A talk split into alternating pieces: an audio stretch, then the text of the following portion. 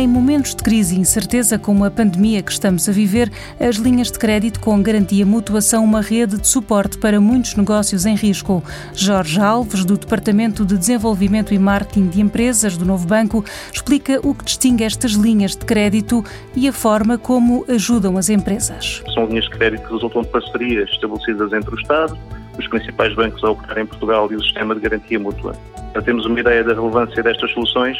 desde 2008 foram contratados financiamentos que já superam os 30 bilhões de euros e que apoiaram sobretudo as micro, pequenas e médias empresas,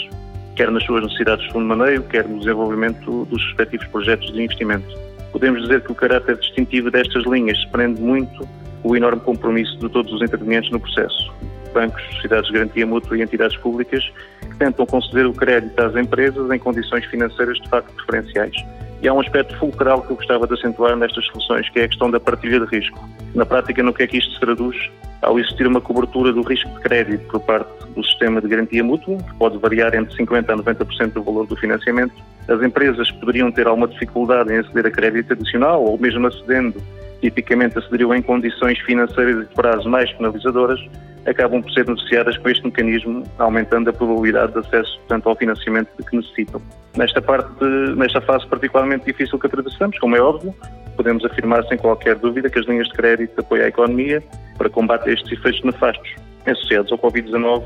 fazem parte da primeira rede de suporte, permitindo que muitas empresas continuem a elaborar, a honrar os seus compromissos com fornecedores e colaboradores e contribuindo também para reduzir os impactos ao nível da destruição do emprego. Portanto, todos os intervenientes nestas operações têm tido a preocupação de encurtar muito o processo de crédito, permitindo que a liquidez chegue à economia num prazo significativamente mais curto, o que seguramente é um dos aspectos críticos na fase que a nossa economia atravessa. E quais são as principais linhas de crédito com garantia mútua que estão disponíveis atualmente e de que forma é que as empresas podem aceder? Pois nesta fase temos, temos o sistema tem disponíveis linhas de crédito com garantia mútua que superam os 1.400 milhões de euros abrangendo a generalidade dos segmentos empresariais, desde as microempresas até as empresas de maior dimensão, e também o setor social, que tem alguma relevância e uma relevância acrescida nesta fase, tem uma linha dedicada de 160 milhões de euros. De uma forma geral, a elegibilidade das empresas para estas linhas tem algumas particularidades, procurando os apoios serem direcionados para as que se encontram efetivamente mais debilitadas. A título de exemplo, podemos dizer que as empresas têm que verificar uma quebra acentuada do volume de negócios associada aos efeitos do Covid-19 para poderem aceder a estes instrumentos. Portanto, o apoio à tesouraria continua a ser a finalidade crucial destes instrumentos, com flexibilidade em termos de carência no que se refere à amortização de capital, dando uma, uma folga, digamos, de tesouraria às empresas, uma elevada participação da garantia mútua, que cobre entre 80% a 90% do risco de crédito, o que facilita, obviamente, a aprovação das operações e a atribuição das tais condições financeiras preferenciais ajustadas a esta fase,